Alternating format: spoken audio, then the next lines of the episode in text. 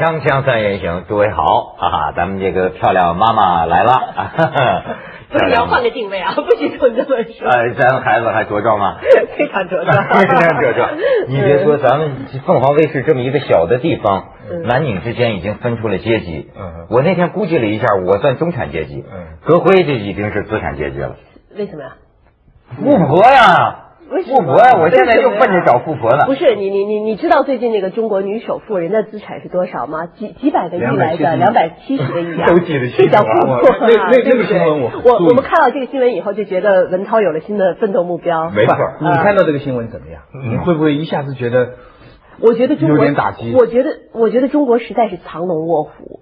你看，像这样的一个人，以前我们连听说都没有听说过。我们还是搞搞媒体的呢。唐宋报纸，知道吗？所以不是，还不仅仅是简单的照，就是首先它是回收废纸，回收废纸，你知道吗？所以各会人家特别惦记着。那那那那天那个新闻啊，我还真特别注意那个胡润的那个首富榜啊。对，就是这个第一位这个张英啊，他做的这件事情，至少从表面上看哈，非常有建设性。女富豪，没错。从美国进口废纸。加工出口，我都上心了。所以不仅仅是财富本本身，上心了。长得那叫一个这个比较喜庆，长得喜庆丰满啊，这个而且呢，他是山东人，跟我是老乡，而且呢，他是一九五七年出生，我是一九六七年出生，你看我们俩都带个七字儿。文涛从现在开始 收集各种资料。哎。可以和以后和人家攀谈的资料。对对对，而且过一阵呢，我恰好就要去东莞出差，哎，没准可以拜会一下。我注意到人家女富豪还说了，说像我们这个造纸行业出身的很多人，文化程度虽然不高，但是呢特别重信义。我想他也会对我守承诺，对不对？人家承诺你什么了？我我我也脑子里想象啊 很多美好的事儿。富婆为什么说你是富婆？我老去不了美国，你就能去美国。你看看哥会带回来的。哎，可是我去美国和我去美国是干正事儿去了，去资本主义的地方，去做奥运宣传活动去了。啊，宣传咱中国大奥运。对对对，而且呢，我们这一次宣传活动有一个特殊点呢，就是和美国最流行的体育运动橄榄球，职业橄榄球，嗯，结合起来了。我们在他这个职业橄榄球联赛的一场比赛的间歇当中，做了一个七八分钟的福娃的表演，然后 NBC 美国最主流的电视台嘛。呃，大概给我们转播了一分半钟。你知道，你知道这些，你不要讲。哎，文涛，你外行了，你真的是特别外行。他这么一笑，我就知道他他他在那想什么。那一分半算什么呀？我们凤凰卫视最贵的广告都是在二十五万美元三十秒，三十秒能卖出二十五万美元的广告。那是平常的比赛，如果到超级杯的话。那个三十秒就是两百万美元哦，Super Bowl，所以对 Super Bowl，那我们这就是 Super Bowl 啊，在 Super Bowl 的比赛里面，美国人确实重视咱们啊，Super Bowl 是最后最后的那一场叫 Super Bowl，中间的那一场，哎，那就是你讲的二十五万，Super Bowl 那个那那个广告全是什么可口可乐啊这些公司包的，根本挤不进去。那感觉咱们中国奥运拥有了跟可口可乐一般的地位吗？远远高过可口可乐。哎，你更加他。我跟你说，歌辉啊，非常有意思。你别看她漂亮妈妈，她我心狂野。上次在咱们节目里，她看上海法拉利那个那个 F 一呃 F 一赛车。这次你说她又她喜欢这种，你看这次拿着这个摩托车头盔，哎，什么摩托车头盔？又外行，这是橄榄球的头盔，是吧？对对对，橄榄球。我们看到的那些特别壮的身呃身高大概都在一米九以上，然后体重差不多都是两百多磅。你喜欢这些小伙子吗？呃，我我觉得这个运动，反正我看的很很外行，非常非常外行。我觉得我自己挺错位的，就是我我会去看 那些我完全不懂的东西，然后呢，也看的还挺激动的。这美，我觉得是一种彪悍，嗯，你觉得是不是？像集体斗牛，嗯，他那些这个橄榄球是分工很严密的。每个人该干什么干什么，就只干一样事情。嗯，那那些专门挡的就专门挡，那些人呢，专门挡的呢，多数是黑人，然后脖子呢比头要大的那种。对对对对对，基本上脖子比头要大，哎，脖子比头粗的那种。呃，然后呢，后面还有一些是跑位，就专门在前方，他们个子不高的。呃，Rice 以前四十九人队的这个黑人，他们个子不高，他们他们非常灵活跑。但是全队呢，一定有一个，多数是白人，现在也有黑人，就是四分卫，他是灵魂。这个人呢，统计过都是靓仔，不知道为什么我是看他这国家造鞋工艺估计不错，为什么这球像绑鞋带一样系的还挺好。你给大家看看，其实这个球最特殊的地方是画上了我们的这个奥运福娃，然后还有他们的这次的这个头盔呢。哎，这写的是中国字哎。哎，叫中国碗，为什么叫中国碗呢？也就是到明年二零零七年奥运倒计时一周年那一天，八月八号会在工体。做一场这个美国职业橄榄球，两支球队的橄榄球。这个两支是一个是呃新英格兰爱爱国者队，嗯，一个是那个呃 San Diego 的海鹰队，非常非常。徐老师绝对是那个。哎，我跟你说，我还有一件宝贝呢，我们可以看一下照片，就是那个呃在在球赛开赛之前，这个爱国者队的这个总裁，他送给我们奥运宣传团的主要队员每人一件这个最大的橄榄球服。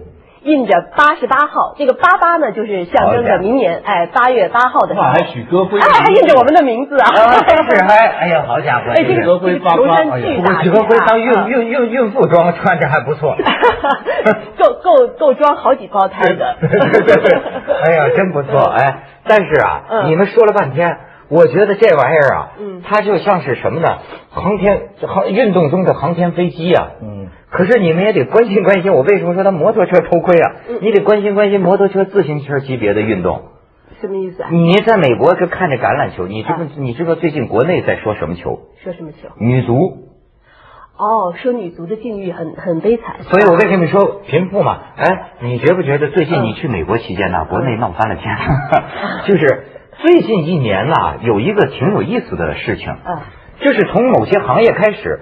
大家都哭穷，甚至从我开始，然后哭穷遭到遭到痛扁，然后就开始争论。你比如说，你记得吗？电力行业职工，还薪水高了还是薪水低了？然后大学老师，你们哭穷，然后甚至说郝海东原来也说说我们这有些踢足球的，比比民工都不如。哎，到现在出来说铿锵玫瑰，嗯嗯，挣钱太惨了。说是挣多少钱呢？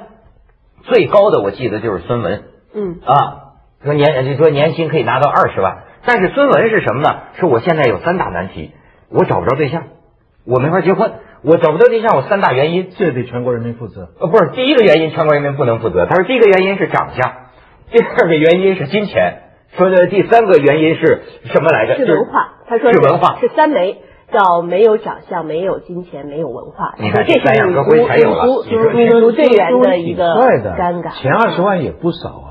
不是说女足这样踢得好，我我才不信呢。我再给你看一个照片，这是我们导演准备的啊。你看第一个人，这是韩国的这个女足国脚叫朴恩善，月薪十万人民币。你看下边是中国女足的国脚王丽萍，月薪是多少呢？呃，这个一千五百元。但是呢，实际上这个是从一九九零年到二零零五年这个亚运会的东亚四强赛，中国对韩国十二场比赛全胜。所以人们就开始这个比了，说是韩国这个足球运动员最低什么月月月月薪呢两万五，我们现在少的我见过女足说挣一百五十块钱的月薪，两百块钱的九百块钱的一千五的两千五的，基本上这么一档次。我这个就你你说我们不关心摩托车级别的，其实我在那个呃就在不久前女足刚刚那个打完亚洲杯的时候，我就采访过他们的那个马晓旭。主力主力队员对马小旭，而且马小旭当时是接受了我的独家采访，特别可爱那个女孩子，因为啊她回绝了很多其他的媒体，所以她一个劲儿的跟我说说，她就因为觉得你是三他说她说姐姐。他说：“姐姐，你别跟别跟他们说，我是在去那个呃俄罗斯比赛之前接受的你的采访，这样我跟跟那些那个媒体的那些哥哥姐姐我就不好交代了。不淳朴，不淳朴。而且呢，我观察到了一个细节啊，因为他在亚洲杯呢被评为最有价值的球员，所以他的经纪人就送了他一部手机，当时的诺基亚一款比较新的手机，我估计是应该是值几千块钱呢。”哎呀，他那个那那个真爱呀，那个高兴啊，我也有一点纳闷儿，因为我觉得说球员嘛，你再说他的月薪低，那可能只是一个账面的一个收入嘛，他们应该有各种各样的奖金啊什么的。结果发现他真的是刚才那个数据啊，其实要是再能统计一下中国国内男足球运动员的嗯收入，那就精彩了。成绩呢，女足比男足好很多，那没可是收入呢？男足会比女足好很多，对不对？那些那些，因为因为广告商、俱乐部一个联赛制度，对不对？是不是因为这个原因？那没法比，尽管不是原来郝海东也说个别的中国足球运动员就男足的，说也也穷的叮当响，但是基本上你要看那个挣钱多的，就女足和男足是收入，女足和男足是对，你这是我听到一种观点，其实就是说什么呢？就是说，当然你同情他铿锵玫瑰怎么怎么，我们很感动。嗯嗯。他但是有一件事情你也得承认，这个体育啊，它确实是讲市场的，有些运动你就是没法跟另一些运动比，你比如举重。是吧？你能跟足球这种比吗？这还是两这个总有一些不不不，这还是两个体制之间不同。按我们原来的做法，我们的体育是要为国争光的。嗯，那这个时候呢，哪一个拿到金牌，哪一个有可能在国际水平拿到高的成绩，他其实待遇就应该好。你奥运拿到金牌就是房子啊，什么都上了，对不对？但美国呢，它真的是一个完全市场的，包括欧洲也是。你美国人他要讲想不通的话哈，他很多拿奥运金牌的人回去以后他就得做原来的事情，甚至失业。这个到时候说回来怎么回事呢？就是说他们觉得这是我的 professional，这是我的我爱好的一个东西，我一辈子献身的东西，赚的多多钱当然好，但是赚不到钱我能够拿到世界水平也是光荣。哎，底线是我能生活下去。各位，你在美国你有没有这奇怪？就是说他们最火的就是这玩意儿。对呀，他这个他的他的足球也不，他倒觉得咱这么喜欢他们的第三类运动是吗？对他们那个三大球嘛，三大球是排第一的是橄榄球，第二的是棒球，第三才是这个 NBA 的篮球嘛。篮球，所以他所以美国人觉得挺奇怪的，说我们的老三怎么在你们那儿那么火，我们这老大在你们这儿没人知道是怎么回事。第四是冰球，第五是高尔夫，足球是不知道在哪里。打打排球啊，郎平去做教练。嗯，美国的这个排球运动员的地位之低啊，那跟中国的女排去比比看，你把美国女排的运动员跟中国女排的运动员的社会地位比的，没得比的。但是我看见一个数字，你说一下美国要说体育为了爱好嘛？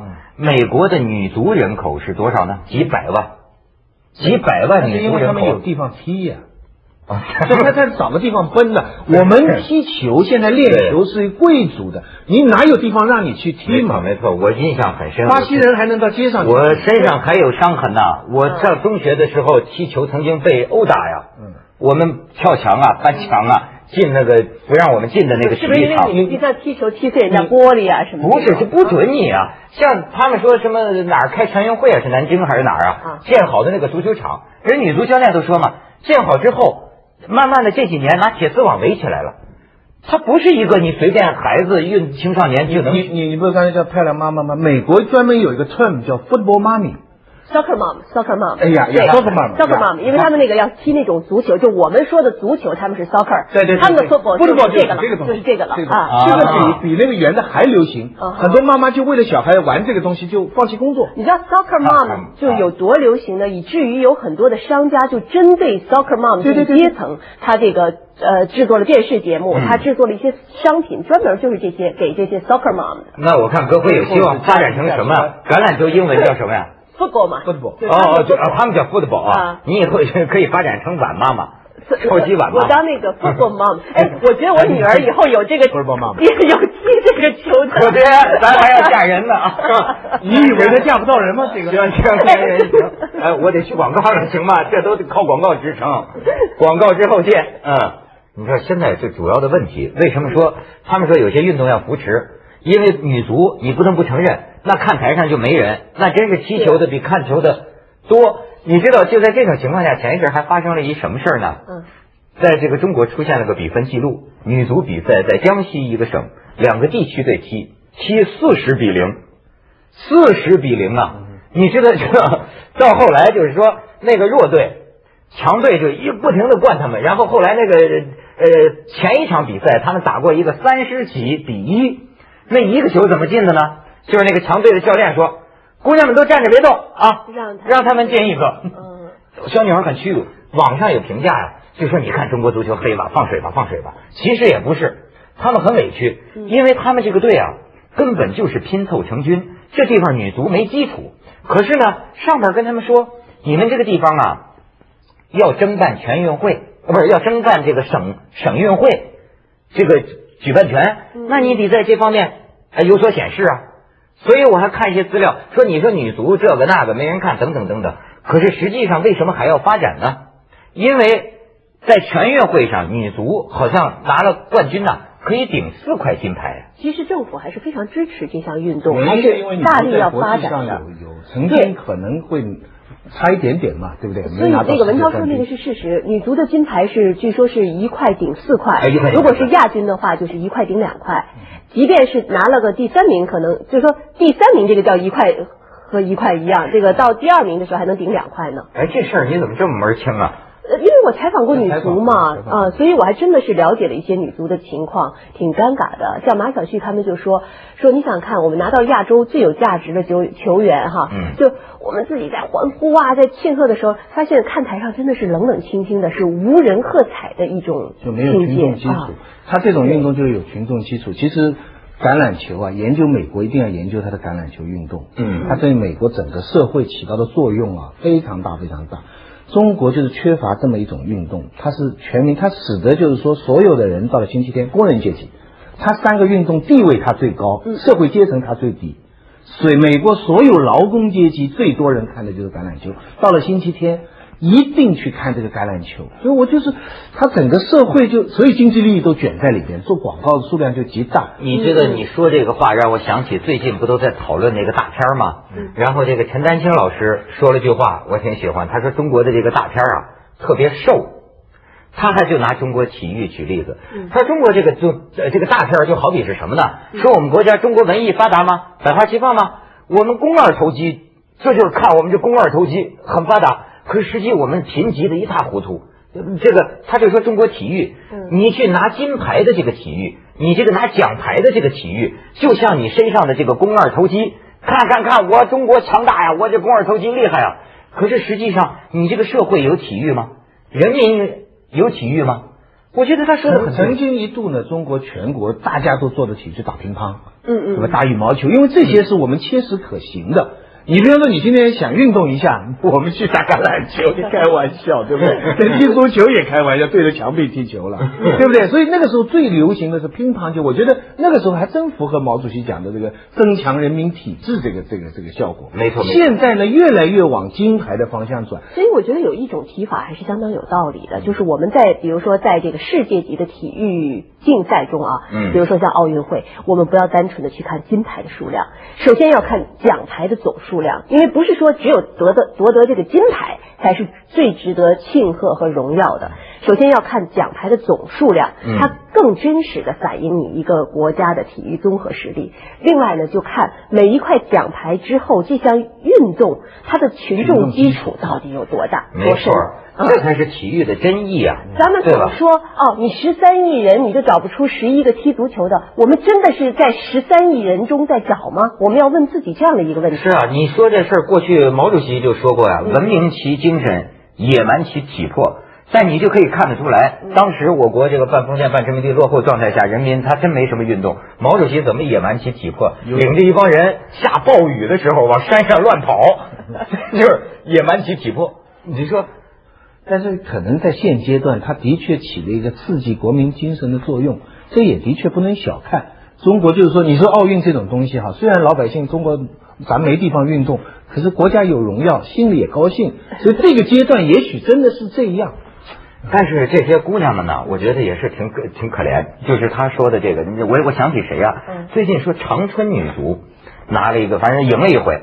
长春女足有人投资哦，有一个老板，这老板太逗了。哎，这个老板挺其其实挺值得钦佩你你想到没有？这个老板一年投三百万，连投了六年，一点回收都没有，一点回收。我估计是没没有什么回收，没有就是说呃没有票房，没有广告，嗯，没有转会的球员转会的收入。你说他的收入还能从什么地方？一千八百万。然后这老板说这次赢了哈，哎，一个人发八千，一个人发八千。然后呢，就跟那记者说说，你看这些姑娘们，我知道他们的心，他们现在就想赶快坐飞机回老家，从来没挣过这么些钱，赶快得交给父母。这这这国家体委应该给这样的老板发个奖。不是，可是你听我说，这老板乐在其中。嗯。但是非常有意思，我看南方周末说嘛，说这那这些姑娘们，这个你们这女足有老板赞助，你们干什么？说平常事儿也不多，经常主要就是陪着老板踢球。这老板爱踢球，他自己喜欢踢，这男的跟女的踢。呃，我不知道怎么着，反正这女足说我们就是经常陪着老板踢球。最有意思的是，老板说以前体重一百九十斤，现在只剩一百四十斤了，都是踢球的功劳。你看他投一千八百万，他减肥了，这减肥这减肥成本也也够香广，推广这样的减肥。锵锵三人行，广告之后见。葛辉说我们节目前两趴都是肱二头肌。到第三趴该哪儿了？这第三趴该尾尾 尾尾尾巴骨。有朱老师说法叫小儿麻痹症，第三趴小尾巴。真是，我跟你说，不平衡的现象不光出现在我们节目分趴，嗯，我们节目就像大片一样，都是社会的反应。这个社会很不平衡，真的，我跟你说，各辉，你不能饱汉不知饿汉饥，就是说，当然，各辉参加很多帮助贫困妇女生孩子的那个活动，对吧？这个社会，他现在看不过你，主要是那个。我怎么看不过他？我争取把他的那个，我争取把他的焦点转移到女首富身上。对，你你我还看不惯鲁豫呢，啊，看不惯鲁豫。对，这年头太不平衡了。你但是你觉得不平衡是今年的一个主题？为什么今年各行各业爆出这种博客上吵架的，全是关于我穷啊，我穷啊，我不容易啊。祖祖国山河一片红，红眼病，知道吧？大家都是这个这个不均嘛，贫富不均。这些年，因为前前些年是让一部分人先富起来，嗯，富起来了，那么余下来就有全民的共同富裕的问题。所以表面上是红眼病，是抱怨穷，其实是争取和谐社会的动力啊。那你说女足 女足是红眼病吗？女足他们自己没有，大家同情他们。女足是的确是，其实我觉得那么多新闻报道围着这个背后都包含着一个女足很不容易为国争光，可是他们居然不嫌那些老给我们带来屈辱的男足，所以但是我觉得也很难那么平行的比，就是像刚才某些体育项目它本身就是分冷热，这是承承承承承认的吧，市场承认的，但是另一方面你是说你国家扶持啊。